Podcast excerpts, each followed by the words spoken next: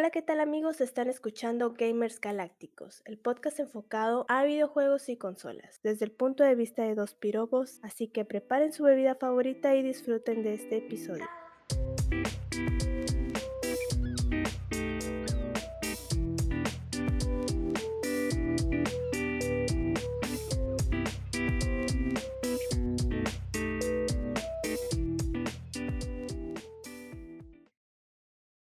Hola, ¿qué tal amigos? Mi nombre es Jesús López, también conocido como Jess Hunter, y está conmigo Luis Zárate, mejor conocido como el señor Zafato, y bienvenidos al primer episodio de Gamers Galácticos. Hola, ¿qué tal Zárate? ¿Cómo estás? Bien, fíjate, estoy muy contento de grabar este el primer episodio.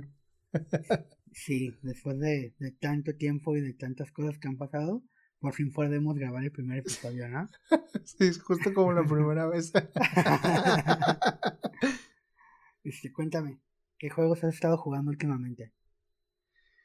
Pues, qué interesante pregunta. Últimamente, últimamente he estado jugando League of Legends, un poquito de Fortnite, como que ya rutina, ¿sabes? Como que me gusta me gusta dedicarle un tiempecito a mis juegos favoritos.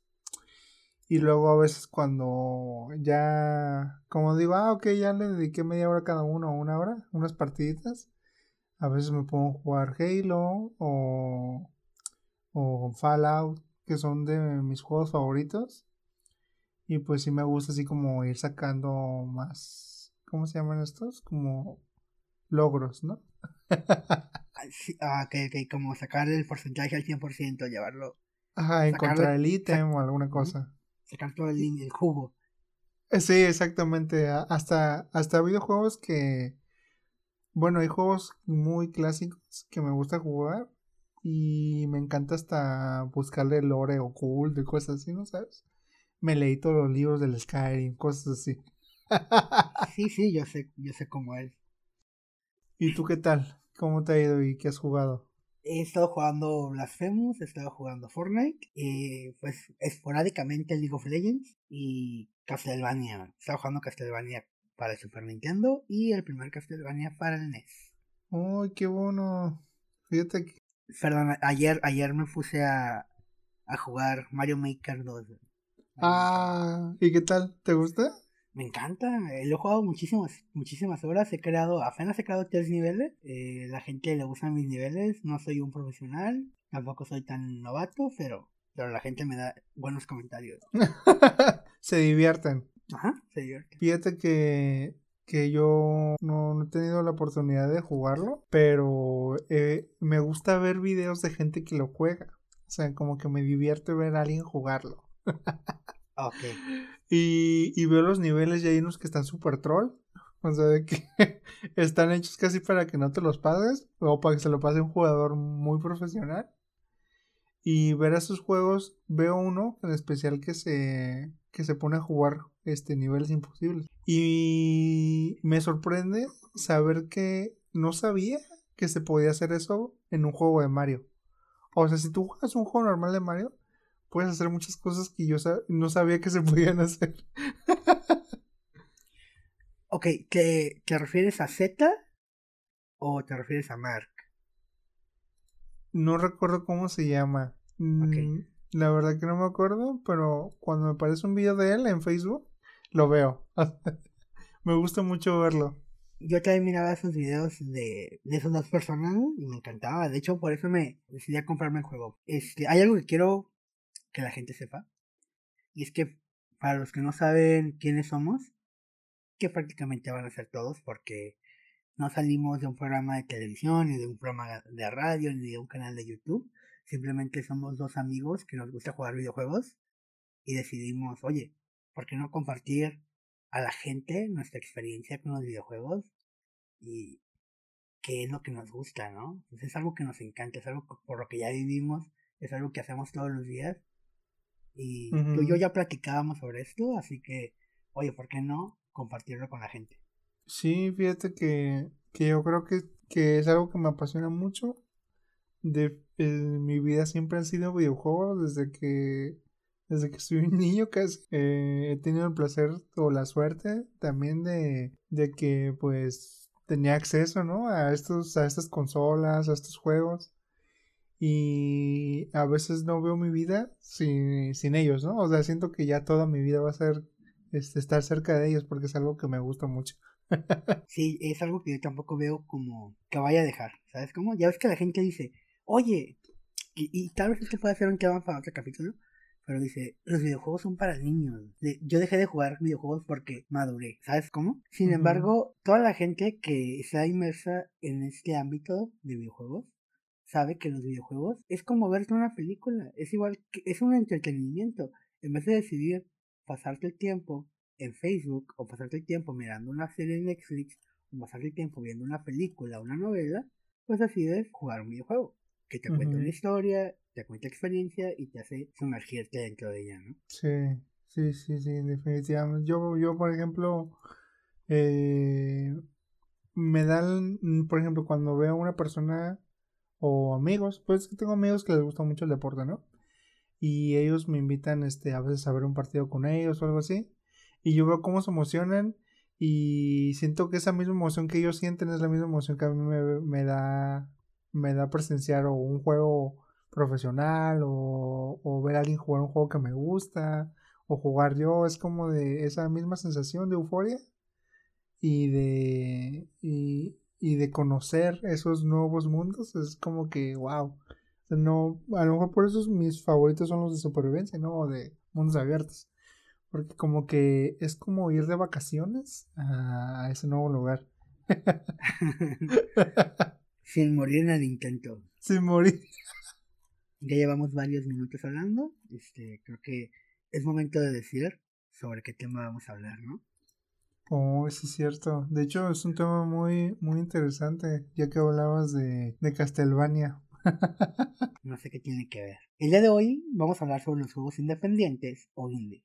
Esos juegos que muchas personas confunden con juegos de pixel art. Y aunque muchos juegos independientes utilizan pixel art en, forma de gráficos, hay juegos de todo tipo. Hay juegos en 3D, hay juegos en blanco y negro, hay juegos como si fueran en papel, tipo Paper Mario, y simplemente indie no define el tipo de gráficos del juego. Leamos su definición. Según la fuente más confiable de Internet sobre la información, Wikipedia, los juegos independientes son videojuegos creados por individuos o pequeños grupos sin apoyo financiero de distribuidores. Los videojuegos independientes a menudo se centran en la innovación y se basan en la distribución digital.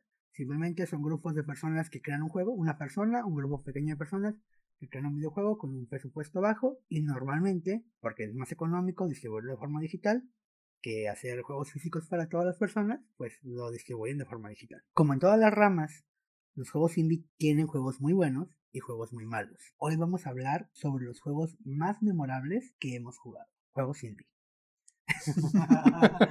Porque luego... Sí, sí. pues fíjate que qué bueno que aclaras, ¿no? El, el que el cómo se ve gráficamente no determina que sea indie, ¿no? Mucha gente sí me ha pasado, hasta yo he confundido un juego indie por el puro hecho de ser este en bits o o este ¿cómo se llama esto? Pixel art. En pixel art exactamente lo que mencionabas.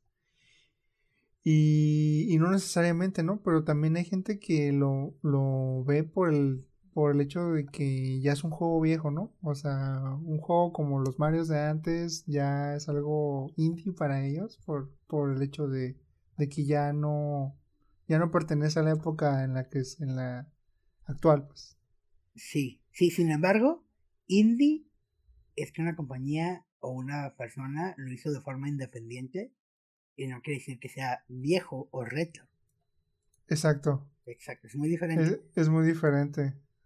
Como el caso de Octopath Traveler que sacó Square Enix con Nintendo, que era un juego en 2.5D que era un pixel art maravilloso. Ese juego me encantó. Y no es un juego independiente, porque son estas dos empresas gigantes detrás, de, ah, exactamente. detrás del desarrollo del juego. Bueno, ahora que vamos a hablar de, de juegos indies, pues te voy a platicar de un juego que, que a lo mejor no, a lo mejor no has escuchado mucho de él o sí, pero para mí es uno de mis juegos favoritos.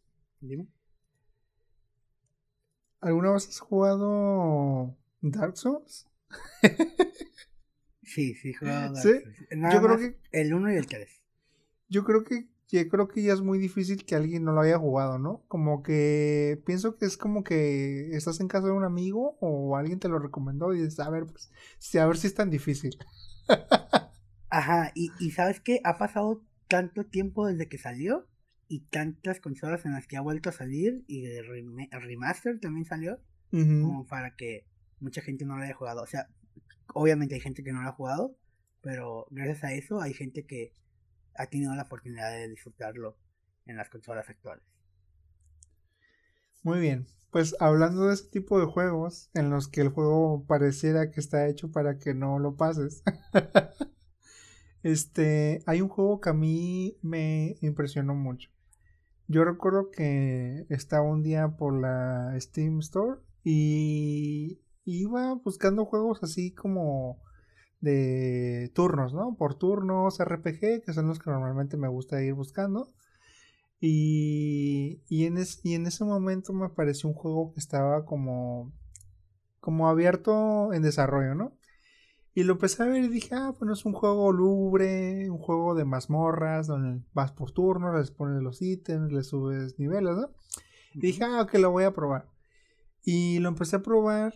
Este tiene una historia muy interesante. Trata sobre un, un lugar ambientado como. pues, ¿Qué será? Como en esa época de la peste negra.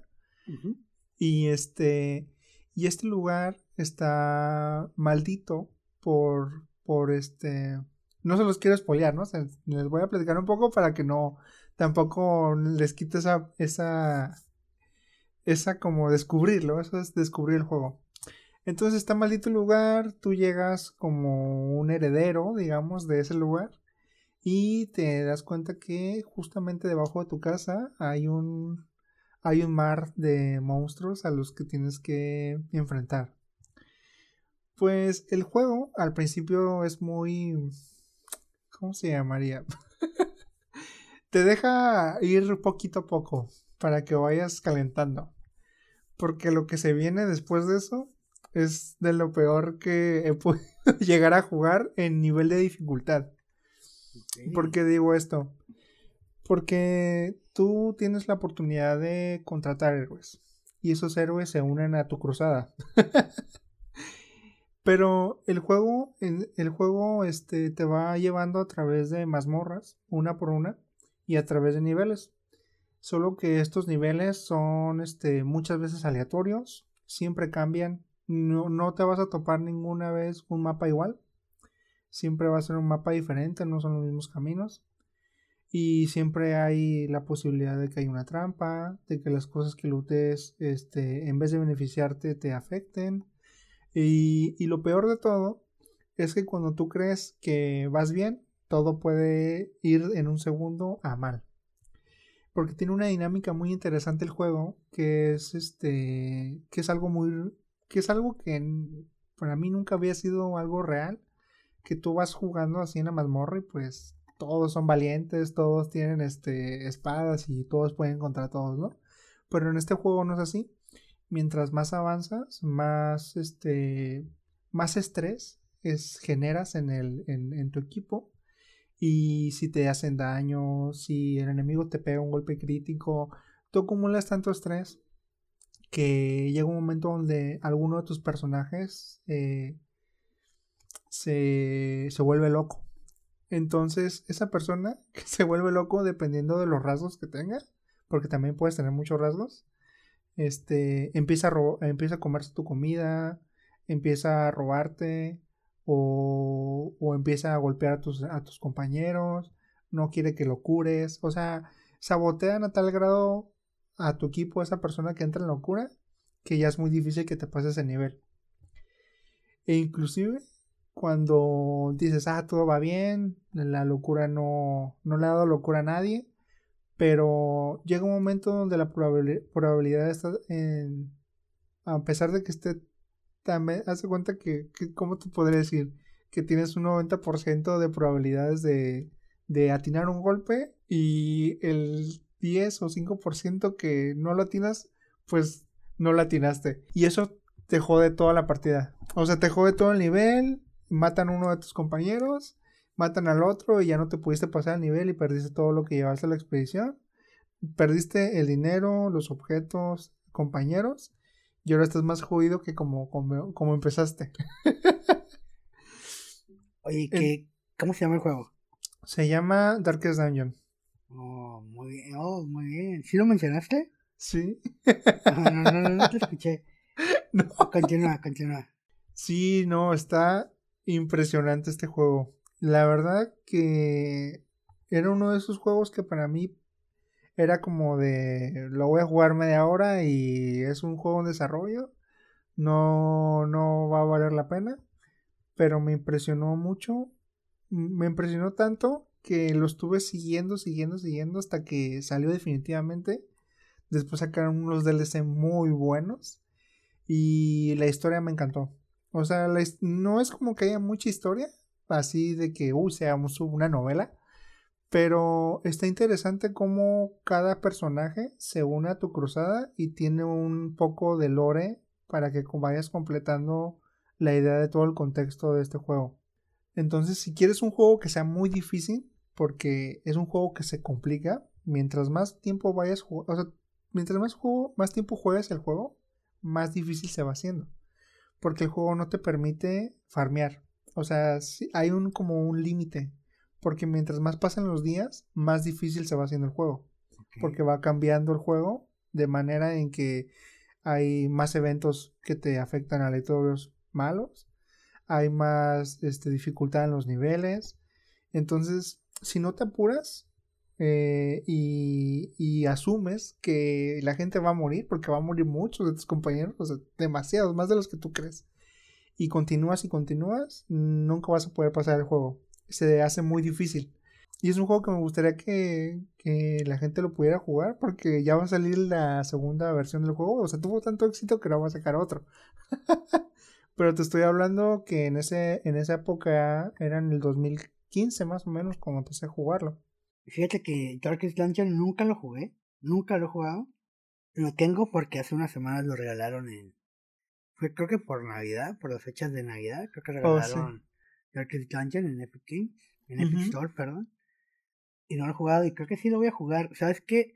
Sí he escuchado muchas reseñas que dicen que es un juego muy difícil.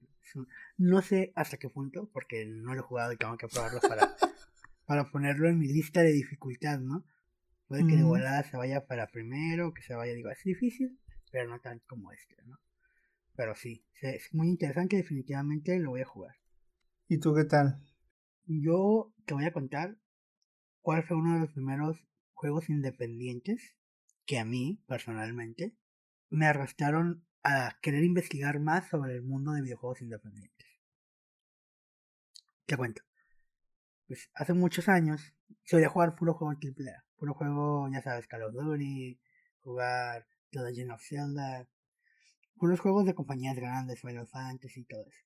Y llegó a mi biblioteca de Steam, llegó un juego que se llama Hotline Miami. No me llegó exactamente cuando salió, creo que pasó un año más o menos de que salió el juego. Y se me hizo muy interesante, lo leí, leí las, críticas, leí los comentarios y dije, va, voy a probarlo, ¿no? ese juego me cambió. Me cambió. Es un, juegazo. Para mí es un juegazo. Obviamente tiene su, su lado complicado. Creo no hasta el punto de Darkest Dungeon. Pero lo que es la trama, la sátira que manejan, la comedia y el modo de juego, que es algo que por lo menos yo no había visto, aunque se ve, no es tan detallado, pero su jugabilidad y su historia te atrapan hasta tal punto que siempre quieres más. Y su dificultad va en un aumento muy considerable, o sea, no es como que de inicio es muy difícil. Obviamente, para he escuchado que mucha gente dice, no, sabes que es muy difícil, pero no al punto de decir, no lo puedo terminar, ni no lo quiero seguir jugando. Claro. Porque llega el momento, algunas veces, cuando estás jugando un juego que dices, está complicado, que no puedo terminarlo y ya no lo voy a volver a poner en mi vida. y ese juego me hizo meterme a muchos más juegos independientes. Entre ellos está Super Hot, un juego que si te das cuenta es una temática similar a Hotline Miami. Agarras objetos del piso, avientas las cosas para matar a todos los enemigos. Sin embargo, Super Hot tiene una mecánica que es la mecánica de si no te mueves el tiempo no transcurre. Y es una mecánica súper interesante, ¿no? Sí. Y te vas a dar cuenta, te vas a dar cuenta que entre mis juegos favoritos está un juego que tiene una mecánica muy similar a estas dos. No es ninguno de estos dos mi juego favorito, pero te digo que sin duda están en un lugar muy memorable en mi mente y en mi corazón. es lo padre de los juegos indie, fíjate, que son joyas que de repente te encuentras, ¿no? Sí, exactamente. Es como que, wow, no me esperaba eso. sí. y, y a mí me pasó con, con un juego, fíjate, que sí me gustaría compartirte. Ahora, cada quien hizo, hizo su tarea, ¿no? Sí. Y cada quien hizo una lista de los mejores juegos indie personales de cada uno. ¿Cuáles tus cinco mejores? Cuéntame el primero. Híjole, y fíjate que para mí fue como, no fue tan complicado, porque tengo juegos que, que sí, este, me encantan. Pero hay otros que dije, ¿los meto o, o no? ¿No? ¿Sabes? Como que... como, que hay unos que tienen más, más lugar en mi corazón que, que, otros, definitivamente. Pero pienso yo que, que, que para que se queden realmente en mi, en, en mi memoria, deben ser juegos que definitivamente cambiaron la manera en la que veía las cosas y me invitaban a, a, pensar más allá de lo que ya estaba acostumbrado yo a jugar un juego. Ok. Entonces, este.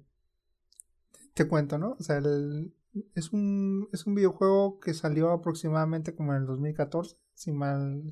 Fue la fecha en la que se estrenó. Este. Es un juego.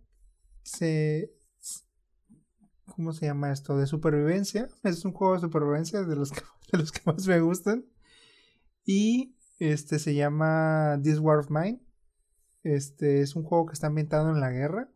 Y, y yo al principio dije, bueno, voy a, voy a, voy a dar la oportunidad porque me gustó la, me gustó la manera en la que estaba planteado y la, y la estrategia, ¿no? Que te invitaba, que era, te vamos a poner una persona aleatoria como tu personaje principal. Y a partir de esa persona aleatoria, pues vas a poder conocer a más personas que te pueden ir ayudando o te pueden ir perjudicando en tu partida. Y yo, yo al principio dije, bueno, es un juego normal, voy a tener que farmear cosas, comida y no, lo, lo, lo normal en todos los juegos de supervivencia. Pero lo que no sabía que iba a pasar con este juego era de que realmente iba, iba a atrapar mi mente. Porque hay un, hay un momento en el juego en el que tú avanzas. Yo creo que en las primeras. Los primeros cinco días más o menos. Este. Empiezas a darte cuenta que el juego no es que no sea tan fácil como creías. Sino de que te invita a reflexionar más sobre los personajes con los que estás viviendo y el contexto que, que está pasando en el juego. ¿Por qué te digo esto? Porque hay momentos donde tú tienes que sobrevivir y, hay veces que pues te dan la oportunidad de robar, te da la oportunidad de matar a alguien, te da la oportunidad de este de llevarte las medicinas de un hospital. O hay una parte muy complicada que se van a topar con ellas es que lo juegan, de que entran en una casa donde hay unos ancianos y estás en una situación donde dices, o sea, si me llevo las medicinas de ellos, la gente con la que estoy viviendo puede sobrevivir. Pero ellos puede que fallezcan. Entonces, este, si tú, si tú, por ejemplo, te llevas las medicinas, pues sí sobreviven, pero hay un impacto psicológico, que es lo que a mí me gustó mucho de este juego. Tus personajes se pueden deprimir, eh, dejan de comer, algunos este, se vuelven adictos al alcohol, otros este, se van de la casa y eso a ti te empieza a afectar mucho en la partida porque este, son cosas que no piensas y que normalmente en un juego como ese se te haría fácil, ¿no? Se te haría fácil lootear un lugar y irte como si nada, ¿no? Porque estaba ahí. Si supieras que no hay repercusión, normalmente entras a un lugar y te llevas todo lo que hay, ¿no? Exactamente, o sea, te llevas todo lo que hay y ya no pasa nada. Pero aquí no, aquí, aquí sí hay un efecto, o sea, hay, hay un efecto tanto para ti como el personaje principal que te toca, como para la gente que está cerca de ti. Porque dicen, por ejemplo, me, ellos, ellos hablan, o sea, y tienen pensamientos que muestran dentro del, del cuadro de diálogo y es como me siento mal porque dejamos a esas personas sin comida o siento que me voy a enfermar y si se enferma y dura en la cama como una semana y no te puede ayudar porque está enfermo.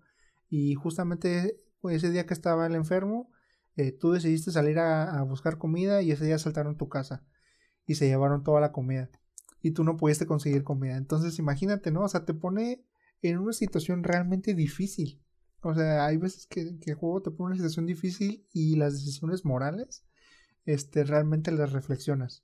Como que dices, o sea, sí, sí tengo que sobrevivir, pero ¿a qué precio, no? sí, definitivamente un juego que también tengo que jugar. Sí, tienes que jugarlo. La verdad, a mí me encantó. Eh, no es muy largo. Eh, te toma, yo digo, con unos 5 días jugarlo. Eh, y le dedicas como una hora cada día. Pero el juego puede ser más largo si tú quieres. Puedes incluso a veces, este, una vez que lo terminas, elegir los personajes. Puedes personalizar tu propio personaje. Yo recuerdo que, que una vez que me lo pasé como cinco veces dije, ¿y qué tal si me lo paso ahora eh, siendo psicólogo, no? Porque puedes hacer un psicólogo. Y yo dije, este, el psicólogo pues les puede ayudar y todo, pero pues yo, yo pienso que más que contárselo tienen que jugarlo. Definitivamente. Tienen que vivirlo. Sí. ¿Y para ti qué? ¿Cuál es el juego que más te gusta? Bueno, de entre los que más te gustan. Fíjate, para hacer el top 5 me costó un poco. Me costó un poco porque dejé unos jueguitos que digo, estos juegos me encantan, son unas joyas, pero al final quedaron fuera. Voy a comenzar con Blasphemous. Blasphemous. Yo sé que dije que estaba jugándolo porque lo había vuelto a iniciar. Es un juego que no, no he pasado. No he pasado. Y estoy muy enganchado con ese juego. Y me encanta. Me encanta. Te explico.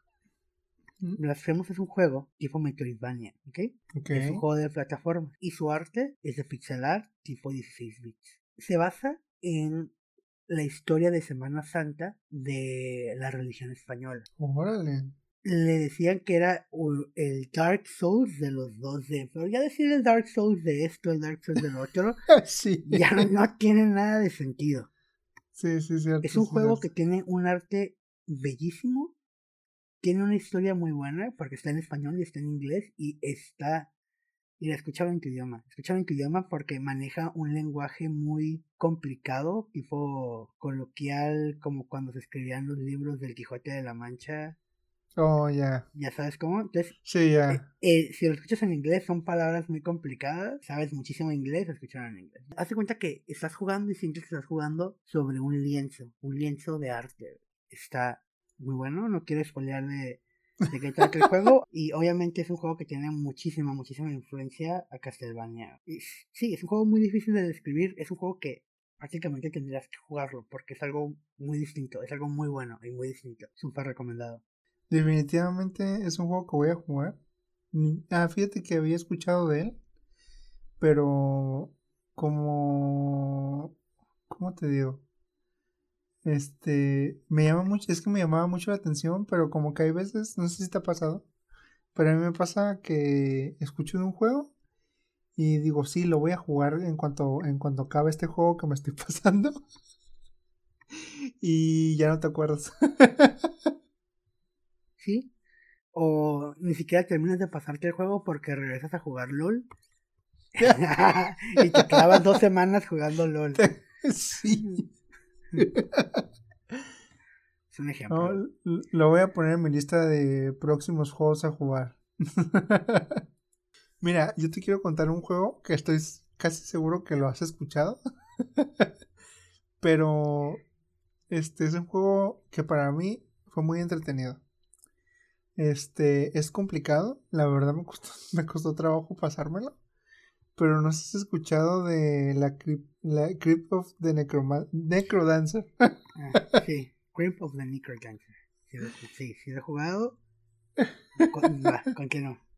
Pues la verdad que fue una sorpresa para mí porque la primera vez que lo vi dije, ¿de qué, o sea, ¿de qué trata este juego, no? O sea, es estar bailando y estar pasándote la mazmorra con, con esta, ¿cómo, se dice?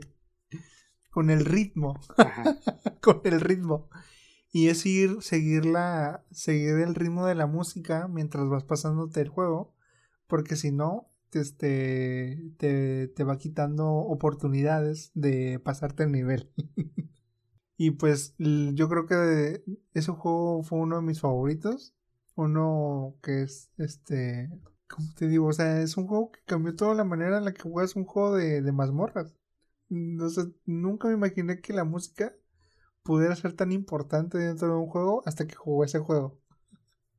Y, y la verdad que la música compuesta por ese señor se llama Dani Baranovsky, creo que se llama así. Eh, es música que a mí me encanta estar escuchando mientras hago algo. O sea, está, está tan, tan pegajosa que, que, que ha estado en, dentro de mis listas de reproducción más escuchadas en esa época. Pero ya escuché a ti que dijiste que si lo habías jugado, no sé qué te pareció. Siento que es un juego que le dieron la oportunidad. De hecho, lo tengo en Steam y lo tengo en el Nintendo Switch. es un juego que me gustó, pero no me enganchó a terminarlo. Y creo que no se puede terminar, creo que es infinito, no estoy seguro, pero es muy aleatorio. ¿Se puede terminar? Tú dime, tú que lo jugaste mucho, yo no lo jugué completo. Sí, según yo sí se puede terminar, Y quiero que sepas, no sé si sabías que sacaron un Creep of the Necrodancer, pero con la historia de The Legend of Zelda. No. Los mismos creadores de Creep of the Necrodancer. No, no lo sabía. sí. No, no lo sabía. Eh, la verdad yo no lo he jugado y no lo compré. Es un juego que si tú miras el arte, hace cuenta que estás jugando a Link to the Past de Super Nintendo. Bueno, y cuéntame, cuéntame qué, qué juego a ti también te ha gustado. Ok, el segundo juego que yo tengo en mi lista, siento que toda la gente que le gustan los juegos independientes lo tiene en su lista. Yo creo que, yo creo que sí, o, o no todos, pero la mayoría. Se trata de Cuphead. Ah, sí, yo siento que sí. Sí, pero oye, es un juegazo, es un juegazo con toda la extensión de la palabra. Sí, definitivamente es, un, juegazo. plataformas en dos dimensiones, donde tienes poderes, pero los jefes son complicados. La, historia, no te voy a decir que es la mejor historia, pero es una historia buena y funcional. Y el arte, lo que es el arte, cómo está creado y cómo está hecho ese juego, es un juego que lo hace único. Porque no puedo pensar en otro juego similar a Cuphead. No, no, no. De hecho, estaba pensando en el meme de historia funcional y vamos a derrotar al último boss y, el último boss. O sea, es como de me sirve, ¿sabes cómo? me sirve. vamos a hipotecar la casa, me sirve. me sirve. sí, porque los creadores de Cuphead, que fueron dos hermanos, creo que un hermano y una hermana, no estoy muy seguro, hipotecaron su casa para poder terminar de desarrollar el juego. Y fue un éxito total. Ya nos están debiendo, nos están debiendo el segundo juego que según está en desarrollo desde hace mucho tiempo. Perdón, no es el segundo juego, es el DLC. Que yo creo que va a terminar siendo un juego independiente, porque ya se me refiere a un juego aparte del primero, porque ya tiene mucho tiempo en desarrollo. Simplemente es un juego muy bueno, buenísimo. Sí, pero y, y el nivel de, de, pues digamos, de ese arte, ¿no? Cartoon que de antes. Ajá, de los años 1920, ¿no? Es como de wow, qué impresionante. O sea, sí, de verdad está idéntico. O sea, me, me encanta que sea así. Oye, y la música, la música es sí. fenomenal, es fenomenal. Me hicieron una orquesta, literal, o sea, metieron orquestas a tocar jazz y tocar todo ese tipo de música. Que oye, es como cuando escuchaba los, las películas o las caricaturas de Disney de antes. Así sonaba, así sonaba. Obviamente ya más estrepitoso y es un juego que en jugabilidad es complicado. Es creo que muy complicado. Depende también de la jugabilidad y en, en el modo que te lo quieras pasar, porque Ajá. tiene sus modos. Es un juego que vale muchísimo la pena probar si no lo has probado.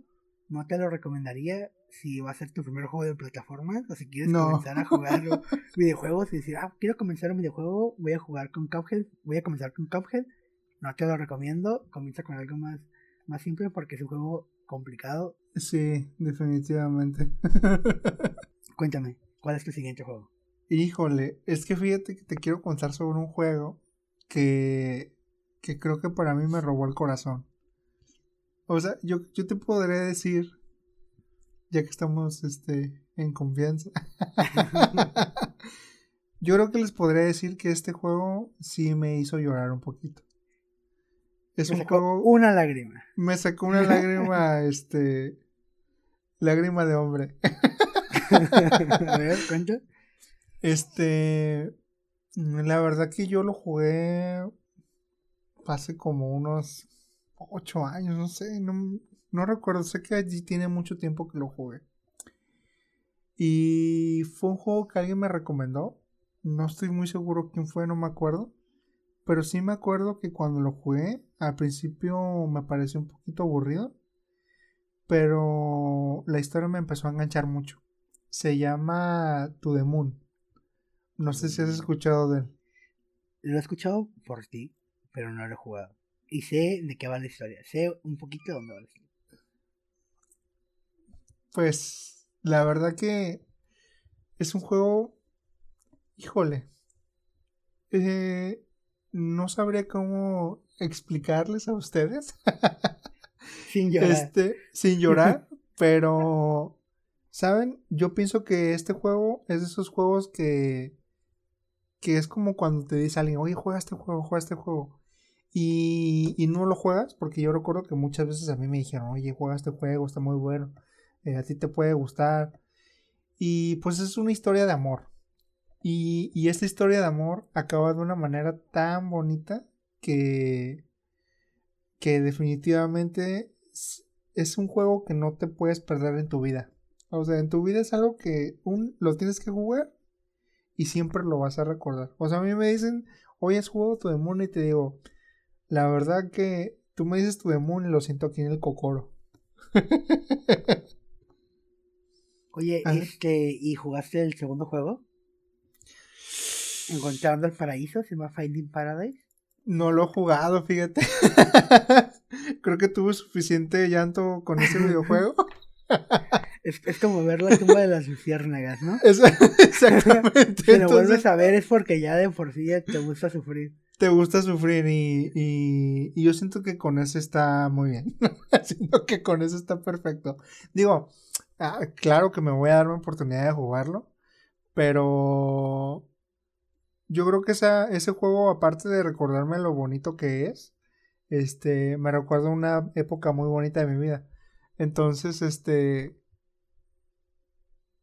pues siento que, que en este momento como que no, no sé amigos, o sea, ustedes saben cómo es de complicado el amor.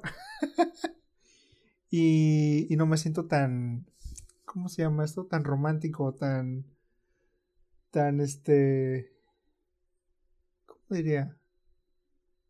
Pues que como que los juegos de parejas no... Ahorita estoy más centrado así como en cosas de Doom, ustedes saben, ¿no? Matar, demo matar demonios, música de rock. Oye, oye, qué, qué, qué diferencia, ¿no? Qué diferencia Exacto. de un juego con una narrativa que te lleva a una historia y te hace sentir tus emociones más profundas que te llegan al corazón. A ta, ta, ta, pinche rock matando, moviéndote en chinga en putiza y matando a monstruos, de matando Es, a- es correcto, frenéticamente, ¿no? frenéticamente. Pero sí, eh, si están ustedes, este, si están enamorados, definitivamente tienen que jugarlo. Y si no lo están, este, y no están en el modo en el que estoy yo de destruir demonios, este, pruébenlo. Les va a gustar, les va a gustar la historia. Eh, como dice Jesús, es una narrativa que va empezando lenta, pero una vez que agarra, agarra, este, agarra forma, no la puedes dejar. Porque es como de esas películas de ciencia ficción que dices, wow, o sea, es algo que nunca hubiera pensado que, que pudiera pasar. Y en ese videojuego está bien plasmado. Y, y, si, y si lo juegas, te prometo que no lo vas a olvidar. Muy bien, muy bien. Definitivamente también lo tengo que jugar porque no lo he jugado. Diablos, bro.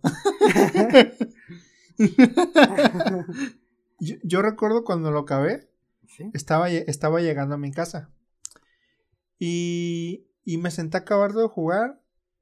Y en cuando lo acabé de jugar dije, ¿dónde está el papel Kleenex más cercano? Pero sí, este. Dijiste, ¿ahora ¿Eh? cómo le hago para no suicidarme?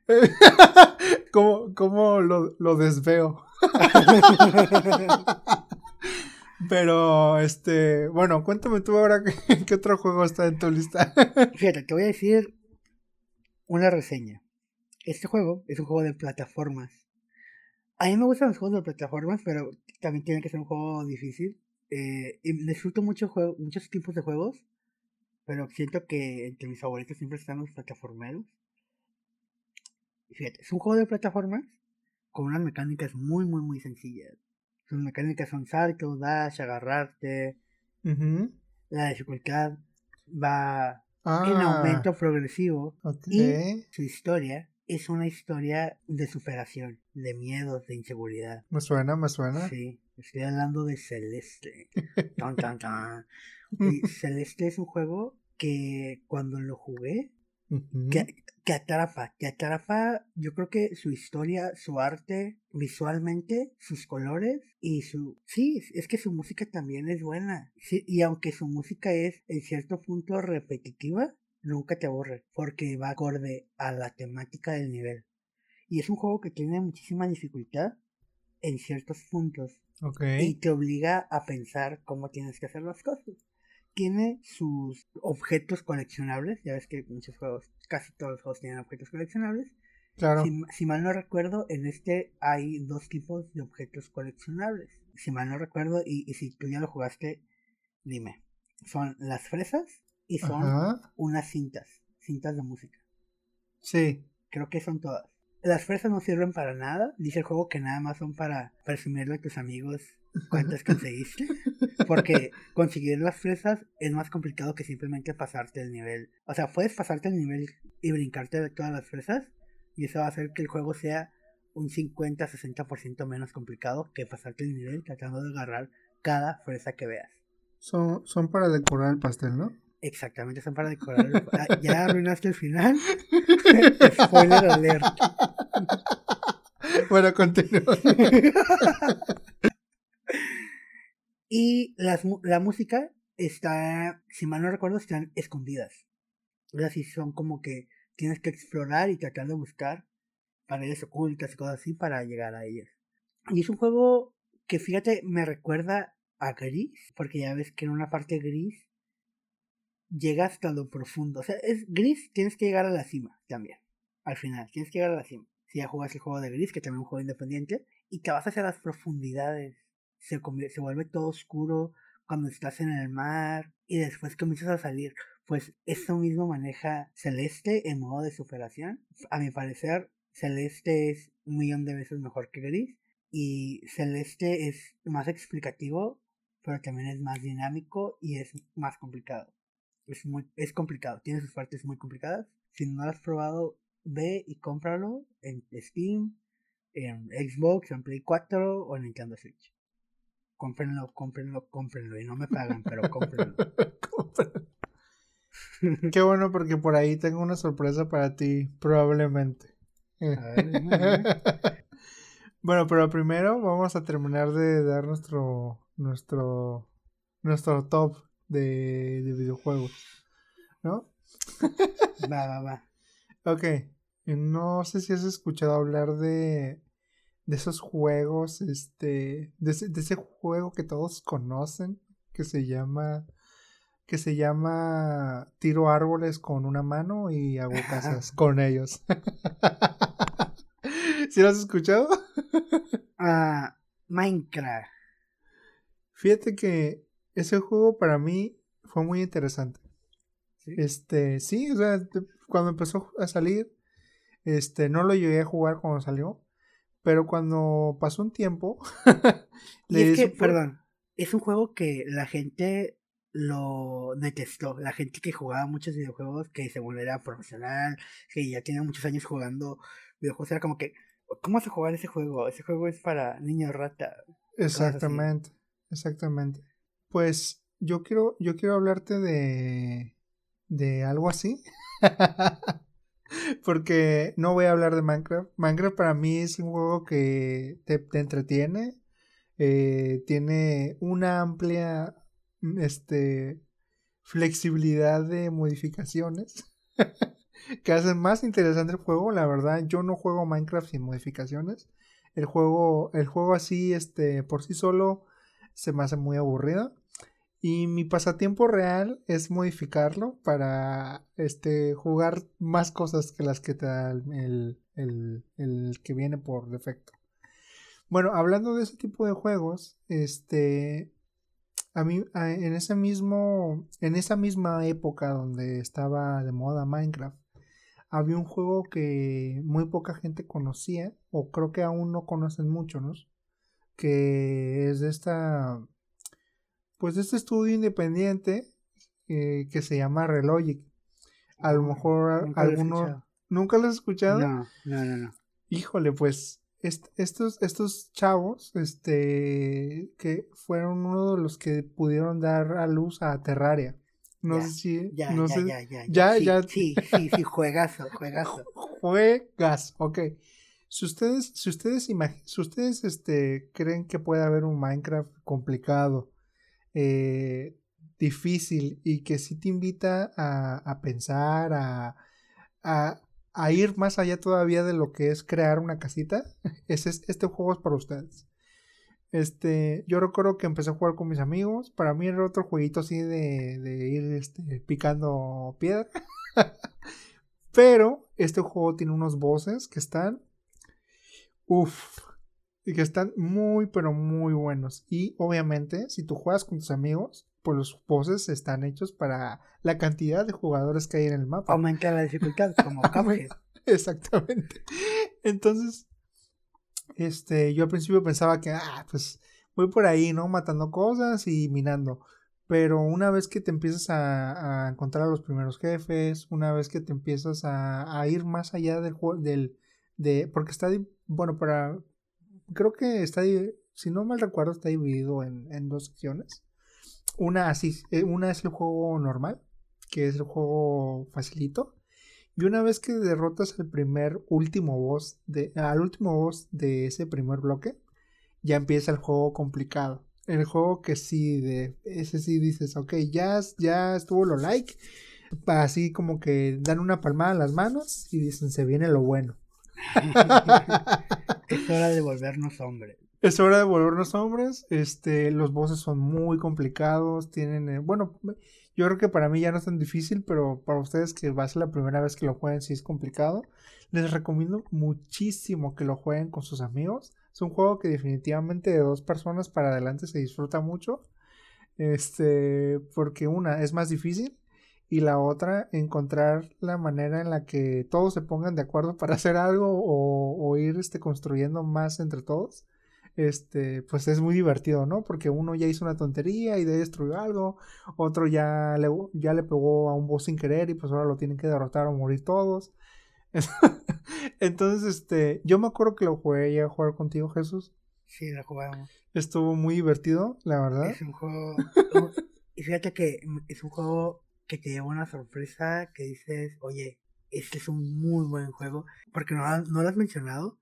Es estilo Minecraft, pero es en 2D. Ah, es correcto. es muy, muy buen juego. Súper recomendado, súper recomendado. En Steam está muy barato. Creo que puedes comprar en oferta cuatro keys para regalarle a tus amigos o agarrar una para ti y tres para tus amigos como por 116 120 pesos. También está para otras plataformas está para Play 4 está para Nintendo Switch creo que también está para Xbox. Definitivamente es un buen juego eh. Me encanta ese juego me encantó. Creo que deberíamos volver a jugarlo eh. Y, y fíjense que hace poquito no tiene pues creo que fue a inicios de de esta pandemia sí, más o menos como a mediados o inicios de esta pandemia salió una nueva versión del, juego. Tiene creo que un par de voces nuevos, si no mal recuerdo. Hay un boss que no, que no he jugado de, nuevo. Tiene uno, una nueva, un nuevo modo de juego. Y este, y pone ahora, pone ahora este nuevo, es, es que no recuerdo bien, porque sabía yo que había un juego, sea, que podías jugar en el nivel más difícil que era el hardcore. Pero el nivel maestro el nivel maestro es para, es para maestros. O sea, definitivamente es para gente que ya lleva años jugando esto y que ya se sabe los hacks del juego. y es, esa gente que ya sabe que se, se cae la lava, ya sabe cómo salir de ella con, sin un cubo de agua. Suena muy interesante. Voy a aprenderlo por si lo llego a ocupar en la vida real. Oye, ¿no has visto esta gente que juega Minecraft? Y que, y que se avientan desde muy arriba y que justo antes de caer tiran un cubo de agua y se salvan. No, no, no me ha tocado. Es algo muy complicado. Bueno, ya cuando lo masterices ya es algo más fácil. Pero tú te puedes aventar desde una altura donde casi, casi te vas a morir. Tiras un cubo de agua y pues el agua, pues, no importa si está medio pixel, pues ya te salvaste. ok, ya, ya entiendo, ya entiendo. Pero bueno, cuéntame tu último juego. Último juego, faltan dos. Tú ya Oh, sí, es cierto, sí, es cierto. oh, yo comencé, tú comenzaste, ¿verdad? Sí, yo comencé, sí, es cierto. Mira, aquí te va otro juego que no es, no es una sorpresa para nadie y creo que tenía que estar en el camp de alguien, no sé si está en tu top, pero es Hollow Knight. Ese juego cambió mi vida. Fin. Ese juego cambió.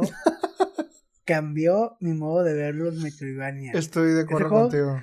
Cambió mi, mi, mi modo de, de, jugar contra jefes. Oye, todos los jefes tienen que ser difíciles porque a huevo, güey. Porque son jefes. Es correcto.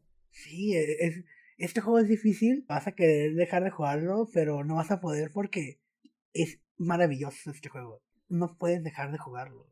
Excepto yo, excepto yo que lo dejé en el 109%. Llámeme el manco. No he podido pasar el, el DLC de los dioses. Perdón. No he podido matar al señor Grimm en modo pesadilla. Lo siento, ya tengo rato que no lo he jugado, pero ¿sabes qué? Es uno de los propósitos de mi vida.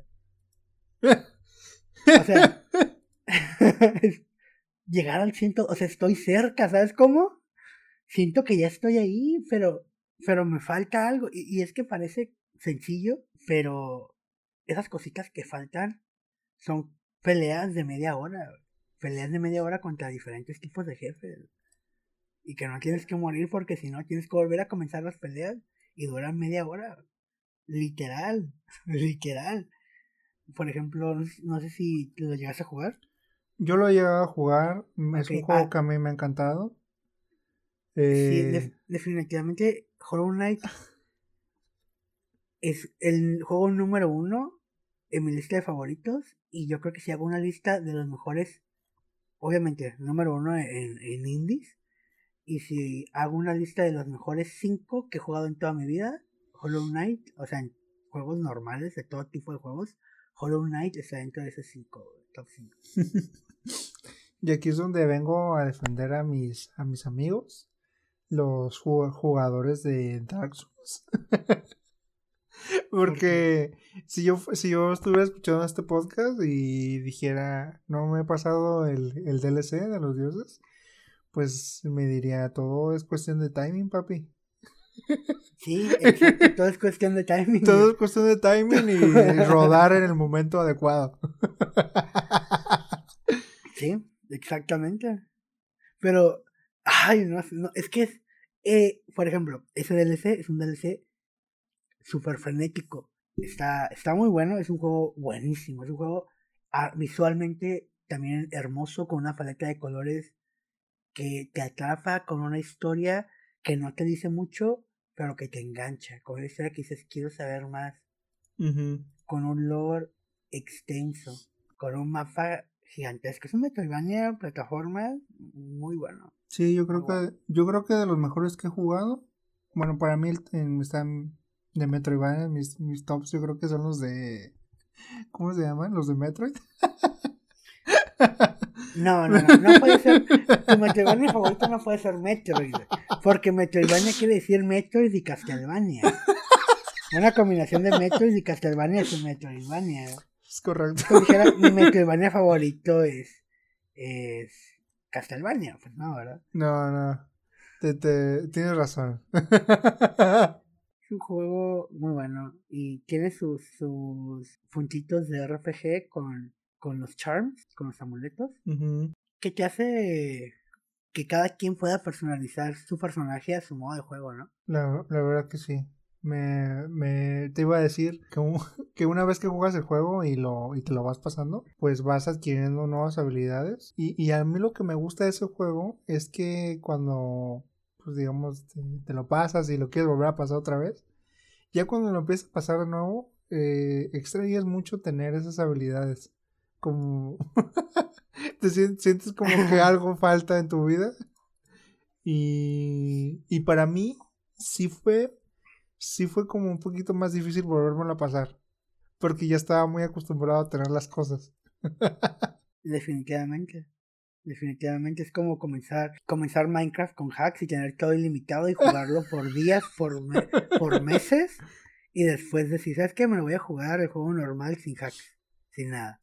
Comenzar desde cero. Es como que, ay, Sí, cabrón. sin modo creativo, así que Sin modo creativo. Y de hecho que ya esperemos que salga ya este año el juego de Hollow Knight Silksong, el que iba a ser un DLC, sí, terminó siendo un, un juego muy aparte, donde esta vez controlamos a Hornet. Sí, Team. Cherry, por- Team Cherry, por favor, patrocínenos. es, En serio, Team Cherry, patrocínanos. sería un sueño hecho realidad Aunque para nosotros.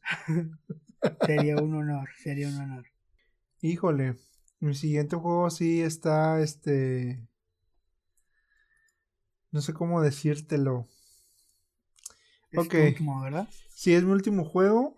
Eh, de nuevo, de nuevo todo un fan, el chico, de los juegos de supervivencia. Ok. Ah, creo, creo saber, creo saber, pero no. ¿Cre- ¿Crees saber? Ok, ok, ok. Pues miren, este... No estoy seguro exactamente cuándo, cuándo salió este juego. Sé que, sé que tiene su tiempecito. Mm, creo que también es por la época esa del 2015 o, o 16. Pero este juego... mm, híjole. es que para mí es muy divertido. No, no, sé que es un juego complicado porque es como una alternativa. Para mí fue una alternativa a esos juegos como estilo estilo Minecraft, ¿no? Que, que no, que tienes que construir cosas, sobrevivir a la noche y eso. Pero lo importante de este juego es que ha tenido una evolución muy impresionante. Empezó como un juego este, independiente en el que tú ibas en un, en un mundo abierto y llegabas de la nada, o sea, el, el, el oro del juego en sí no te lo explicaban, simplemente llegabas a una isla, a una especie de meseta y tú ibas juntando ramitas y pastito y lo difícil era la noche, o sea, en la, no, en la noche, si tú te quedabas en luz, este, sombras o cosas que desconoces, que son parte del lore, te, atacaban, ¿no? Y lo, lo complicado no solamente era eh, la noche en sí, sino que habían estaciones. Bueno, hay estaciones todavía en los juegos, pero si era verano, era verano, no era verano, era verano. y yo recuerdo que, que este, pues que tenía que hacerme un cubo gigante de hielo en la cabeza o ponerme una sandía en la cabeza para no morirme con el sol. Este, recuerdo que en invierno era invierno y tenías que encontrar una manera de taparte del frío y todo eso y siendo atacado por el mismo ambiente. O sea, voces aleatorios, una cosa que a lo mejor los que los han jugado son los perros, pero ya con lo que les estoy diciendo creo que ya saben qué juego es, ¿no? o no, o no, Jesús. Sí, definitivamente sé de qué juego estás hablando. Y Exactamente. ese juego lo considero muy bueno.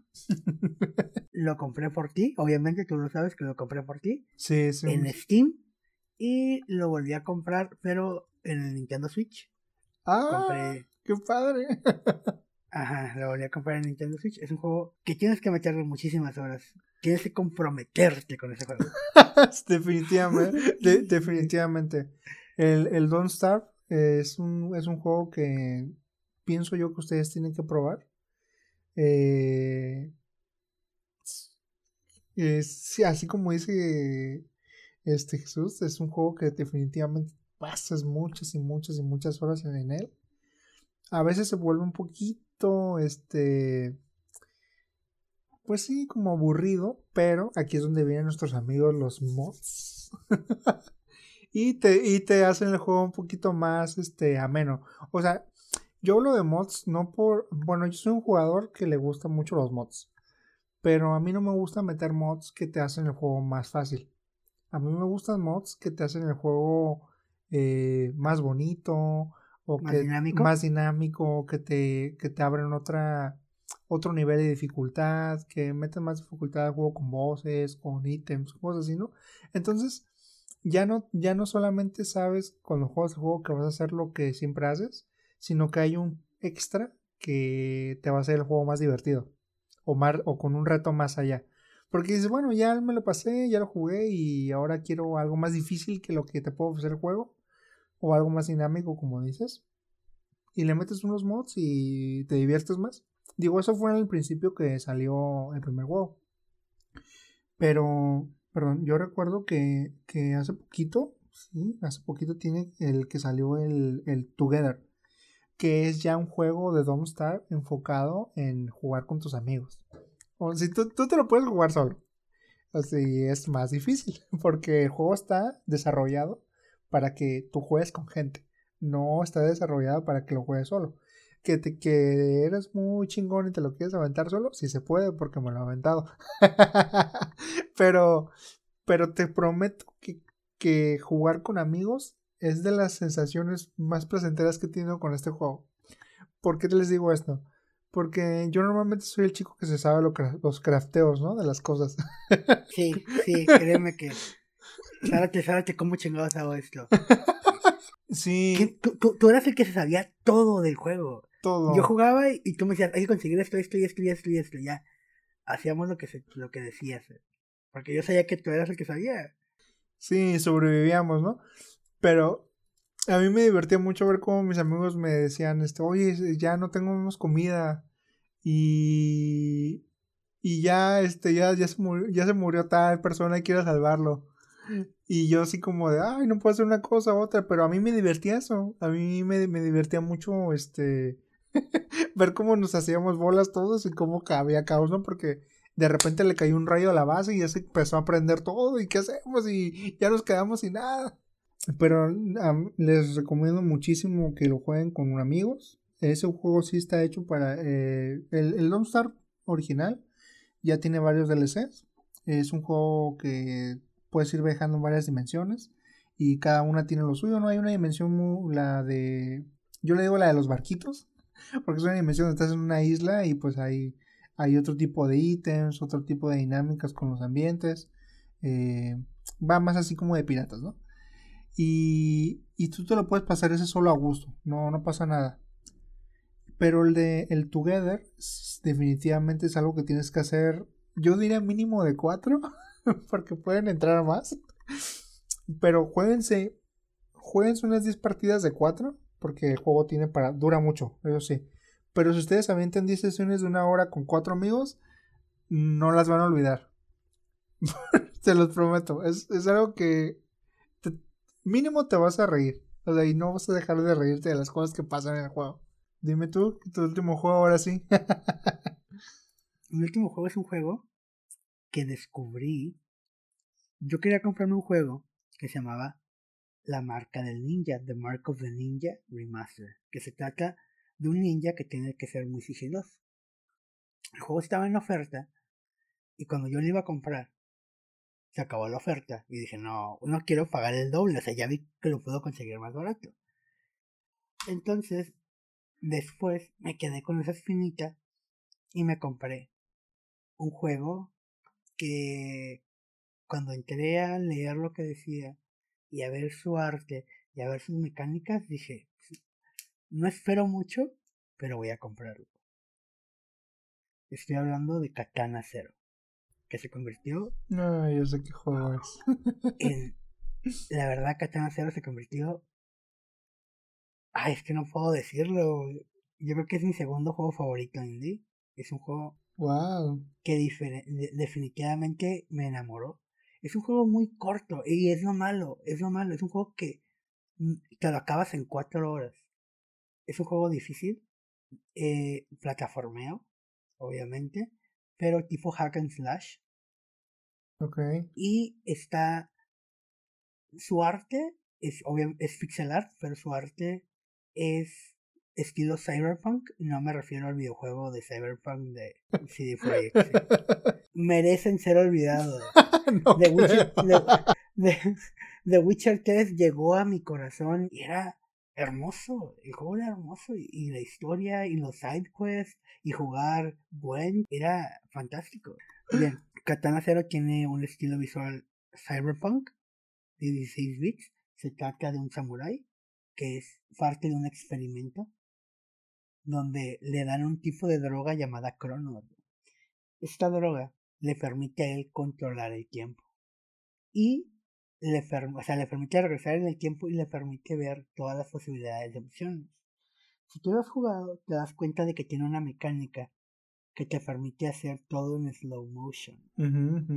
Ahí es donde tú estás controlando el tiempo.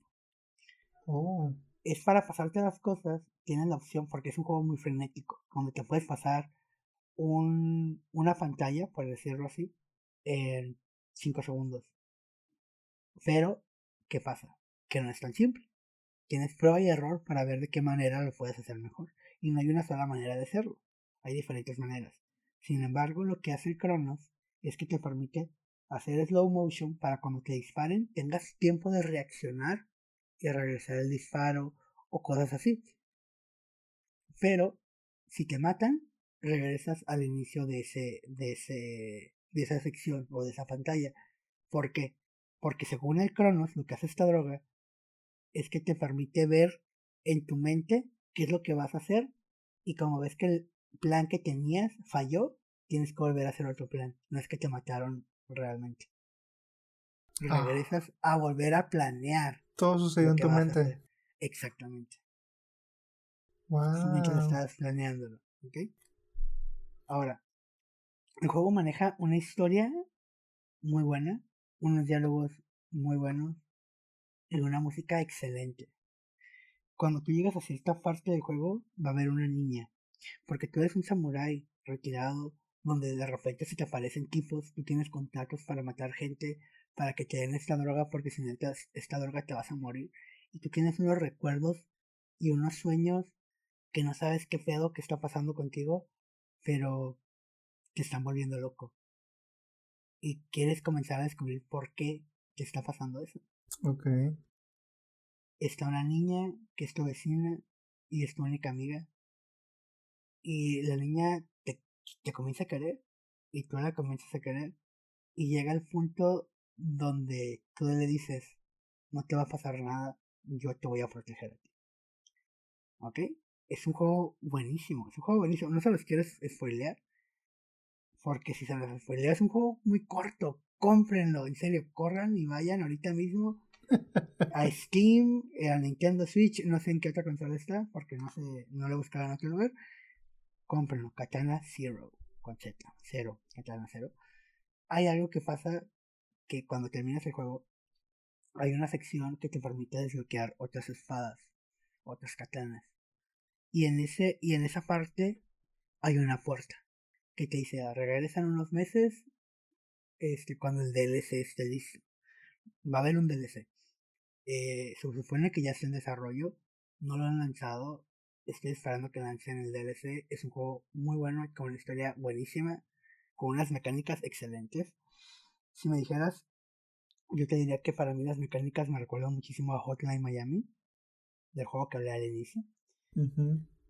Y sin embargo me llevó una grata y una muy buena sorpresa. Después me compré Mark of the Ninja y fue una total decepción, ¿no es cierto? Es un juego muy bueno, pero no estaba a la altura de, a la altura de Katana Zero y el Katana Zero me lo compré como mientras me compro el Mark of the Ninja, ¿sabes cómo?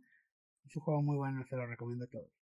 Fíjense, menciones honoríficas de mi parte. No sé si tienes alguna mención honorífica. Yo tengo Dead Cells. Dead Cells es un juego que le metí muchísimas horas y me encantó. Y me dolió no haberlo metido en este top. Pero es que ese top es, es, el top perfecto para mí. O sea, para ti, obviamente, porque tú tienes supervivencia. Claro. Que, encanta, ¿no? Sí, exactamente. Para mí, si te das cuenta, un, un top 5 perfecto de, de plataformas. Oye, ahí está. Pero me faltó Dead Cells, porque Dead Cells es un juego que me encantó muchísimo. Me faltó Enter the Gungeon, Undertale y los juegos de Ori. Yo en mis menciones honoríficas pondría Stardew Valley. Digo, es un juego que me gustó mucho por el tipo de RPG que tiene. Mm, este juego que te invita a pues a conquistar a tus amigos de tu vecindad y ir construyendo tu granja. Es muy relajante. Eh, ese es uno de ellos. Otro juego que probablemente muchos conocen, de Blind of Isaac, ¿no? Se llama. Ajá, Blind of Isaac. es un juego que también a mí me invitó. Digo, al principio como que daba miedo jugarlo. Pero sí, sí te empieza como que. Pues te atrapa, te quieres pasar los niveles Mm, pero está, está entre mis juegos que voy a recordar por la manera en la que se ve el juego y la manera que, en la que se juega. y yo quiero dar, decir como último juego indie que quiero recomendarles. Es un juego que me enseñó mi amigo el señor Zapato. Y no, me, y no me voy a ir muy lejos. Es un juego que tú me recomendaste hace muchos ayeres, hace muchos años. Y se llama Un Epic. Un Epic. Es un juego Es un juego de estilo RPG, es español y es tipo comedia sátira porque es un tipo que está jugando con sus amigos a calabozos y dragones, va al baño y de repente en el baño se apaga la luz y tiene un encendedor y prende el, encendedor y es teletransportado al juego. Y hay, hay jefes muy complicados y la historia es muy divertida y hay mucha sátira y hay muchas referencias a diferentes tipos de juegos o películas eh, clásicas como Star Wars. La verdad que yo también se lo recomiendo mucho. Es un juego que, wow, es, es, es, es algo inolvidable ese juego. Más por la, los comentarios sarcásticos que hay de los personajes. que pues es que te quedas atrapado en ese mundo, ¿no? Y son cosas que por ejemplo, en esa época era como. pues algo así me pasaría si yo me quedara encerrado en un juego también así de ese tipo. Y es morir y decir, oh, ya me morí otra vez y. Te saca de onda. Y. Solo hay una cosa que puedo decir. Ancora Bashara. Tu salud ha sido restablecida. ¿Te acuerdas de eso? No sé por qué yo nunca lo puedo olvidar. Porque tenías un item para regresar a la sala donde te curabas. Porque Exacto. estabas en medio de una pelea y decías, no me puedo morir. Presionabas el botón y ¡fum! te regresabas a la sala para curarte. no, y el final del juego, una masacre, o sea, frenético, súper frenético. Pero pues ya en ese momento tú ya tenías varios pergaminos bien guardados para que, ¡pum!, en ese momento destruyeran todo. Bueno, nada de spoilers. Nada de spoilers. Nada de spoilers, nada de spoilers. Este, bueno, yo, yo, este, me irán conociendo, soy este, este, medio amante de, del anime, por no decir este, un, completo otaku, como dicen. Pero hay un juego que tiene, y a mí no me había llamado mucho la atención por por la manera en la que se jugaba, sino la manera en la que se veía. Y no sé si has visto tú, Jesús, este juego que se llama Indivisible. No lo ubico, ¿eh? No lo ubico. Pues miren chicos, si a ustedes les gusta que eh, los juegos así de entretenidos, tiene una historia entretenida. Es un juego muy divertido porque están los típicos personajes de anime que, o sea, no es en sí un anime, pero sí tienen como esta como comicidad de esos personajes, ¿no? Si es un personaje oscuro, pues hace chistes oscuros, es un personaje que es muy alegre, se combina con esta dinámica Y la verdad es que a mí me encantó. Más por el juego que por cómo se ve y la dinámica que hacen todos los personajes. Porque tú eres un personaje principal al cual se vayan añadiendo personalidades que son tus acompañantes. Y esos acompañantes te van prestando sus poderes en este juego. Y es muy, es muy divertido ver cómo cada uno tiene su personalidad y cómo se, cómo se, cómo se combina con la tuya, pues. Entonces es un juego muy, muy nuevo. Tú sabes, del 2019. Este, y les recomiendo mucho que si, si les gustan los juegos por turnos, si les gusta la temática de anime y quieren reírse un rato mientras juegan, jueguen este juego. Es muy divertido. Ahora en la sección de noticias, el señor Zapato Zárate nos va a compartir las noticias más épicas, más extravagantes y más fabulosas de la semana. Muy bien, pues les tengo una noticia que ya definitivamente ya todos hemos escuchado. El, el tan aclamado videojuego Cyberpunk. bueno, la verdad es que no quiero hablar del videojuego mucho. Quiero hablar más de la compañía detrás de este, de este videojuego. Eh, CD Projekt ha sido para mí una de las casas desarrolladoras más interesantes porque me dio a conocer The Witcher. Y The Witcher ha sido, ¿no?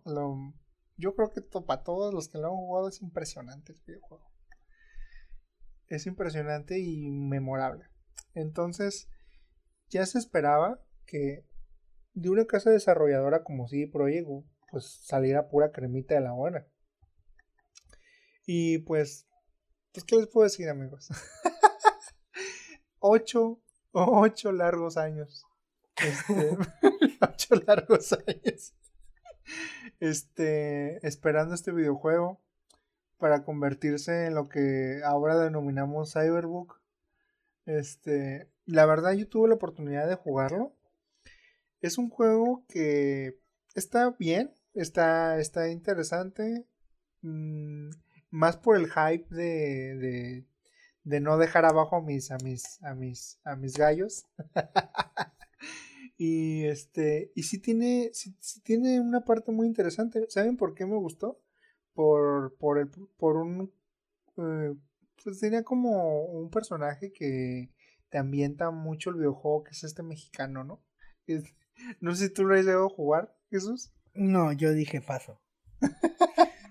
no, o sea, ¿para qué, ¿para qué le voy a meter tanto tiempo y esfuerzo a tratar de jugarlo injugable? Sí, sí hay cosas que están injugables. Yo, yo sí experimenté muchos, muchos, muchos bugs. Pero, de, pero si tienen que jugar este juego y son mexicanos, les va a encantar. Hay un personaje que dice chingada madre, cosas así. Y te cagas de la risa porque sientes tu cultura dentro de un videojuego. y pues es como, es, es como eh, pues como decimos aquí, eh, es chilangón, ¿no? Entonces, imagínate, o sea, un chilangón dentro de un videojuego como este, y dices, güey, o sea, este güey es mi, es mi raza. y, con, y, dice cosas que definitivamente dice una persona con, con este coloquismo, ¿no? Entonces, te, te encanta el juego. A mí me encantó por eso. Y no les quiero espolear más, ¿no? Y para no seguir dándole más vueltas al, al, al, juego, ya sabemos que pues pasó todo esto, ya sabemos que ya hubo hotfix, de hecho, el último, si no mal recuerdo, fue en enero, como por el 12 o 13. Y eh, fue limpiar los bugs. Eh, ha, ha, habido un gran cambio en el juego, sí, sí lo, sí lo he notado. Y pues este, la noticia que les traigo es que yo sé que mucha gente quedó como decepcionada de lo que pasó con Cyberpunk. Cyberpunk tiene para mí una oportunidad muy grande, que es su comunidad, ¿no? Sé si les pasó a ustedes, pero en la época en la que salió Skyrim, pues no era, no era un no era una obra de arte, bueno, lo era, pero también tenía sus fallas, ¿no? también tenía esta parte de que pues, te quedabas atorado en las puertas, que, que, este, y cosas, ¿no? Digo, también Bethesda tuvo su, su, su cosas con este, creo que se llama Fallout, sí, Fallout 76, también fue como que para ellos, boom, así como el, oh, golpe, ¿no? Su era golpe. Como, era como que ibas a poder salir del, del shelter y vas a poder encontrar a otros vatos y, quitarle sus cosas y todo ese pedo. Y emocionadísimo, ¿no? Yo que soy un gran fan de e, e, Fallout. Era un hype bien increíble y el juego, mira, fue una decepción total. Y es que, hablando eh, referente a lo que tú dices, cuando una compañía hace algo muy bueno, llega a una vara muy alta, lo queremos en un lugar muy alto, y, desde allá la caída es muy grande. Mm, exactamente. Bueno, el tema de CD Projekt se podría debatir en un capítulo completo. Siguiente noticia. Ahí va. La siguiente noticia creo que te va a gustar, Jesús. A ver. Yo sé que para ti, Celeste, fue un juego que te, que te encantó. Sí. Fue, fue, un juego muy divertido. No sé si llegaste a jugar este, la versión, este, la versión que dio origen a todo el juego. Mm, no, no. Muy bien. Bueno, este juego, no sé si, no sé si lo sabías, pero fue desarrollado en una feria de improvisación. Entonces ellos tenían un límite de tiempo para dar la idea original de lo que podía hacer este juego. Y este, esta pequeña versión original que, que, que salió fue lo que le dio vida a Celeste. Y tú puedes al final de Celeste jugar este videojuego. Es un minijuego chiquito. No es el juego que se que te encuentras a una computadora. No me acuerdo qué es lo que te encuentras, pero te da una computadora para jugarlo, que es el mismo juego, pero con gráficos más básicos. Es correcto. Eh, fíjate. Wow, no sabía, eh. No sabía. O sea, ellos crearon ese juego primero. Exactamente. Eh, no sé si sabías también que hay una persona que se encargó mucho de este desarrollo, que tuvo un papel muy importante. Se llama Noel Berry. Entonces él, a través de Twitter, este, anunció eh, lo que parece ser como otro, otro proyecto pequeño que es como, como que él se puso un reto y dijo voy a desarrollar otro juego así como cuando desarrollamos el celeste en un tiempo límite pero el tiempo límite van a ser tres días entonces desarrolló otro pequeño videojuego este, que es obviamente muy parecido a, la versión inicial de Celeste. Y de ahí nace la, la noticia que es de que probablemente este, este nuevo videojuego que acaba de sacar sea el pie que va a dar origen a Celeste 2. Ok, ok, eso sí me, sí me gusta, sí me agrada, sí me, sí me hace, sí me, hace, sí me saca una sonrisa, ¿sabes? Sí. Eh... pues ahí está. Este, te quería guardar la sorpresa. Te voy a pasar, obviamente, por, por, por las redes, este, el, el link para que juegues este nuevo desarrollo de, de Berry. Yo ya lo jugué, está, está muy interesante, se parece muchísimo al juego que desarrolló en primer lugar. Pero a ver hasta dónde llegas. ok. Y esperemos, ¿no? Que sí, definitivamente sea algo que dé vida a una nueva a una nueva secuela. Ojalá. bueno, amigos, este aquí este, les puedo comentar, hay juegos gratis. Este, yo sé que muchos de ustedes a Epic, a Epic Store por, por los juegos gratis, yo también lo hago, pero siempre, siempre impresionan muchas veces lo que, lo que me regalan. no olvidarán cuando regalaron Grand Theft Auto 5 la verdad que fue wow, o sea, a tal grado que el servidor se saturó y que... el chiste es que estuvo muy bueno. Y ahorita están regalando For the Key, un juego de, de turnos, eh, RPG. Eh, si te gustan los juegos que están así como desarrollados en Unity y, y, eres de ese tipo de personas que le gustan los juegos de estrategia, los juegos por turnos, este juego te va a gustar. Está muy interesante. Yo lo llegué a jugar unos 10 minutos, me gustó mucho. Y el otro juego es un clásico, es de, de mm, pues digamos como de shooter semi-estrategia y, y, este, y saber cuándo disparar y cuándo no. es el Metro Redux, el Last Night, de hecho. Last Light. Este, pues es un remaster. La verdad que yo disfruté mucho cuando, cuando salió Metro Exodus. Para mí es un juego wow, impresionante gráficamente. Y este no se queda atrás a pesar de ser una remasterización. La verdad que muy buen juego. Si ya jugaste Metro Exodus, este no te va, no te va a fallar. Te va a gustar mucho porque es volver a esa ambientación. Y está impresionante. Sí, amigos, este son dos juegos gratis. Vayan, descárguenlos, jueguenlo y recuerden que están disponibles hasta el 11 de febrero del 2021. No va a ser que nos escuchen después, vayan a buscarlo y no estén y luego lo reclamen. 11 de febrero del 2021, fecha límite. Es correcto. Pues ya vas ahora a despedirnos, yo creo. Sí. bueno amigos, sin nada más que decir, finalizamos el capítulo. Eh, creo que fue un poquito más largo de lo que esperábamos en nuestro primer episodio. Sí, definitivamente.